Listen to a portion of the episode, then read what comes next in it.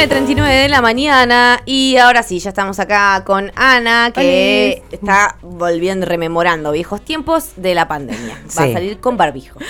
Ay, es que tengo tos y mocos. Perfecto. Está, muy bien, está muy bien. Hay que seguir cuidándose siempre. No sé, como que estoy hablando a un micrófono, esta goma espuma debe albergar bastante Total. los, los gérmenes. 100%. Eso sucede un montón. Sí, sí, él es un coso que protege un poco el micrófono de justamente toda la baba que sale de tu boca para no, para no manchar el micrófono y queda ahí. Después nosotros desinfectamos todo todo el tiempo, pero está bien, cada uno. Sí, bueno. A mí me parece que esto es lo que va a pasar ahora. Es más, cuando uno se, se sepa enfermo, puede utilizar su barbijo para. El sábado me pasó que no tenía barbijo, estaba eh, en el preencuentro ahí con las compañeras discutiendo en una comisión, ¿viste? Y me venía la tos, y me venía la tos. Y yo decía, ay, pobre la piba que está al lado mío, como... Que nada, haciendo esta me va a. Re incómodo, pero bueno. bueno, Anita, ¿cómo estás? Eh, ¿Y qué nos trajiste hoy para discutir? Ay, bueno, estoy más o menos con todo esto de, de los mocos, como que me duele la cabeza, me cuesta respirar bien. Eh, pero bueno, creo que no me afectó tanto las ideas. Bien. Vamos, vamos a hablar eh, a partir de, de esto del encuentro, como que a mí me, me apareció toda esta cuestión de, de qué importante es eh, las palabras que usamos para nombrarnos. Eh, tan es así que, que el encuentro se dividió en dos. Eh, entonces, bueno, primero, antes que eso, traje como un textito para eh, hacer una introducción. Es un va un unas historias de estas que cuenta Galeano a Sí. veces. Eh, viene de- del libro de los abrazos y bueno, se los leo. Dale. Se llama La alienación. Ya arranca tranquilo. Spoiler alert. Spoiler alert. Bueno, dice, allá en los años mozos fui cajero de banco. Recuerdo entre los clientes a un fabricante de camisas. El gerente del banco le renovaba los préstamos por pura piedad. El pobre camisero vivía en perpetua zozobra. Sus camisas no estaban mal, pero nadie las compraba. Una noche el camisero fue visitado por un ángel. Al amanecer, cuando despertó, estaba iluminado. Se levantó de un salto. Lo primero que hizo fue cambiar el nombre de su empresa, que pasó a llamarse Uruguay Sociedad Anónima. Patriótico título cuyas siglas son USA.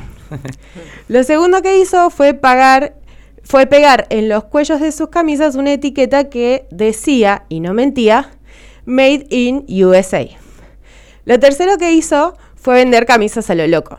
Y lo cuarto que hizo fue pagar lo que debía y ganar mucho dinero. Bien. Bueno, hasta ahí. Porque cuestión, ¿cómo nos nombramos?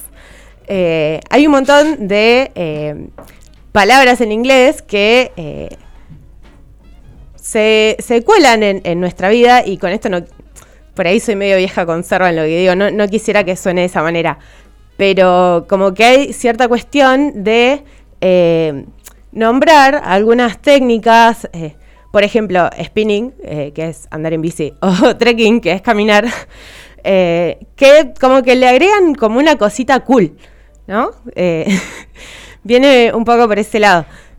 Por ejemplo, pero si ahí te digo, mansplaining. Exacto, bueno, Eso no sé si es una cosita cool. Gaslighting. Exacto. Digo, estas palabras que nos ayudan por ahí a eh, describir eh, algunas cosas que, que por ahí en español tampoco suenan tan copado, o que necesitamos una frase para decirlas. Yo tengo una, flyer. Volante, chicos, era el volante. Toda la vida fue el volante y un día le empezamos a decir flyer. Porque Flyer se le empezó a decir al que era al digital. virtual, claro, al virtual para diferenciarlo del, del Exacto, físico, del volante. pero sigue siendo volante. Exacto, bueno, así, así como varias cosas. Y bueno, yo venía como, como pensando.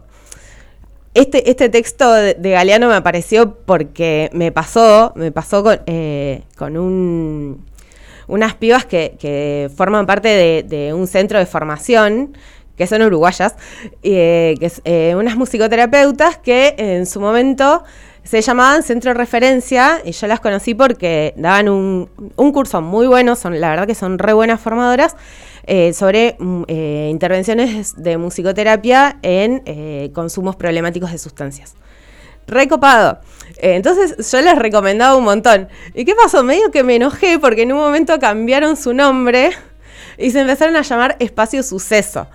Suceso escrito como success con una O. Entonces me acordé de este texto y dije, oh, qué mal. Pero bueno, es como eh, un poco esto, que por ahí eh, cuestiones que tienen que ver más relacionado con el inglés nos acercan a cierta cultura que nos impregna. ¿sí? Y esto tiene muchísimo que ver con el colonialismo.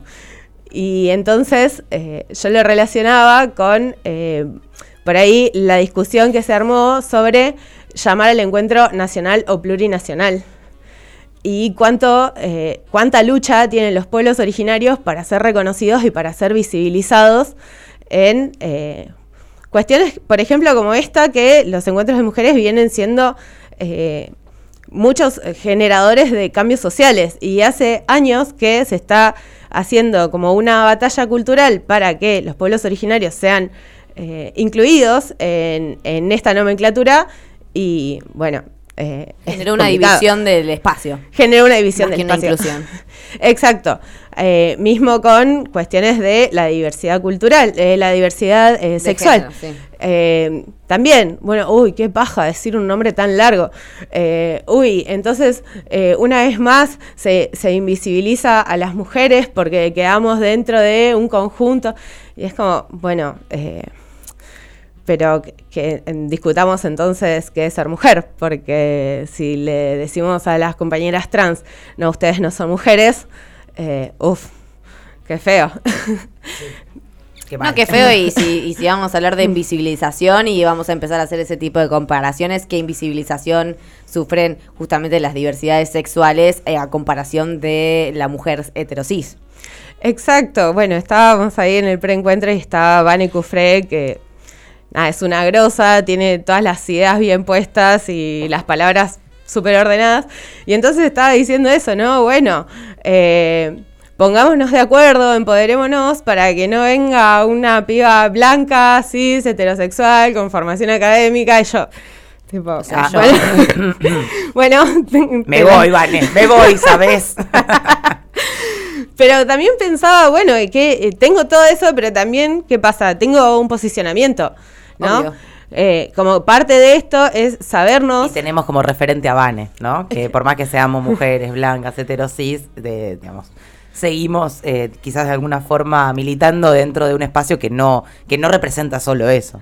Exacto, ¿no? Como eh, poder expresarnos a través de. Porque ella decía, bueno, está bien, por ahí nos, nos representamos, cada quien se representa, digamos, no necesitamos que venga justamente esta persona con, esta, eh, con este perfil a decirnos cómo tenemos que ser, cómo tenemos que hacer, porque seguramente tenga recursos, porque se le hace más fácil la vida siendo así, pero bueno, poder eh, incluir también eh, a todos estos colectivos nos genera un una amplitud de pensamiento, que era un poco lo que veníamos hablando eh, anteriormente, poder respetar eh, las, diversidades y poder eh, ampliar nuestro pensamiento para coexistir y para tener una sociedad más igualitaria. Entonces, el posicionamiento es sabernos parte de esa hegemonía y a la vez poder no ser acumuladoras de poder, de conocimiento y poder hacerlo circular de alguna manera. Así que bueno, vamos a estar ahí eh, el lunes que viene seguramente eh, en ese encuentro y mm, el lunes siguiente me gustaría que, conversemos un poco sobre, sobre esas comisiones y sobre lo que se habla ahí. Eh, y ustedes me preguntarán, bueno, ¿qué tiene que ver esto con la salud mental? Todo que ver, porque em, todas estas cuestiones que hablábamos sobre los estigmas, sobre los estereotipos, eh, son factores que generan sufrimiento en un montón de personas. La invisibilización genera muchísimo sufrimiento en un montón de personas. ¿Y qué, ¿Y qué, pasa con eso? ¿no? Como por ahí los problemas no son solamente los que, los que llevo a hablar con, con mi psicólogo, sino también eh, pensar eh, en, cómo, en cómo nos vinculamos en, en estas situaciones sociales, ¿no? ¿Cuántas, cosas no por ahí se nos pasan por alto, eh, no las problematizamos y cuán generadoras de, de sufrimiento son. Y bueno, es que si pensamos siempre la salud como algo integral, realmente hay pocas cosas en este mundo y en esta sociedad que no afecten o que influyan en algún punto en nuestra salud mental. Exacto, y esta, eh, por ahí lo decían, ¿no? Como que esta cuestión del individualismo, eh, como que viene gestándose hace muchísimo. Y, por ejemplo, eh, vamos a tener dentro de poco el feriado sobre eh, la diversidad cultural.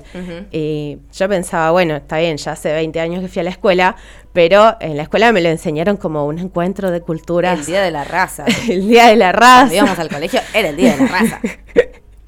Sí, sí, y, y, yendo aún peor, eh, te disfrazaban. Te pintaban con corcho quemado. Con corcho quemado. Igual. O te disfrazaban de, de, indio, pero de indio apache, tipo de, indio norteamericano, que era como, che, pero no. no. Las plumas en la Las plumas, sí, cualquiera. Sí, sí, sí, total. ¿Y, y cuánto, cuánto tiempo, no? Porque pasaron 500 años, ¿cuánto tiempo seguimos diciendo como, ay, fue un encuentro de culturas? No, gente, fue un genocidio, ¿no? Mataron gente, mataron cosmovisiones del mundo, mataron formas de habitar el mundo, ¿no? También se habló como del descubrimiento de América, como el descubrimiento para quién. Claro, sí. Eh, entonces, como esta... Me acordé de mi viejo el otro día con Marilina Bertoldi. Mi viejo descubrió a Marilina Bertoldi anteayer. Lo descubrió él. No, ya estaba descubierta. Vos te diste cuenta que estaba ahí nada más. Eh, entonces esta mirada como del hombre blanco y eh, eh, el eurocentrismo, digamos, ¿no? Esta mirada de esto es el, hombre y todo lo que se diferencia de eso es etnia. Claro. Es tipo diverso. Todo lo que no soy yo es diverso. Crisol de razas. Crisol de razas. Terrible concepto. Eh, bueno, Anita, ¿tenés algo más que nos quieras decir? O la verdad, hermoso igual. Pero, pero bueno, no sé si te quedó algo en el tintero por discutir. Eh, si quería volver como sobre lo primero que dije porque me divierte lo que me pasó, que me encontré con un videito en YouTube que hablaba una coach sobre eh, una técnica así como mm, que se está empezando a usar un montón. que, no, no, los coach me parecen, no sé qué vos vas a rematar esto, pero... Es que a veces dan herramientas copadas, pero como que hay, no sé, hay formas, ¿viste? Eh, a mí me causa mucha gracia. Pero bueno, a veces me aparecen porque obvio, un montón de cosas. Eh, bueno, decía eh, sobre el journaling. Que Bien. Yo pensaba como, ah, el querido diario de toda la vida. La bitácora. Exacto. Bueno, eh, que la verdad que yo estoy re de acuerdo eh, con esa forma. ¿Por qué? Porque escribir sobre lo que me pasa, llevar un registro de, eh, no sé, emociones, rutinas, se puede escribir lo, lo, que quiera, digamos. Seguramente hay un señor John Smith, que no lo, patentó y que dijo esta técnica se llama journaling. Y entonces por ahí hay como ciertas cuestiones a seguir, no, sé, googleenlo. Em, pero me parece re importante eh, la la toma de registro, porque lo que permite es, o sea, se puede hacer a mano mejor, pero por ahí en el celu también se puede hacer porque lo tenés ahí como, lo vas en el bondi y, registras algo. Lo que te permite eso es ponerlo afuera y en otro momento volver Revisarlo. a eso. Revisarlo, leerte, reencontrarte con ese voz que estaba sintiendo eso en, eso en ese momento o que estaba haciendo eso en ese momento. Y entonces te permite como narrarte, contarte la historia y desde este presente nuevo incorporar eso. La verdad que está re bueno. Lo que a mí me pasó es que digo, ah, bueno, se llama, ahora se llama journaling. Claro, y ahora es cool. claro. Claro, claro, porque viene un coach y te dice journaling, de pronto, ah, qué innovador. Cuando quizás tu maestra de cuarto grado te había recomendado que escribas cómo te sentías en el cuaderno, eh, te pareció que era el alta gila. Exacto, bueno, un poco por ahí. Eh, esta cuestión de ver eh, esto como cool y que, por ejemplo, eh, boliviano o paraguayo sea un insulto en las hinchadas de fútbol.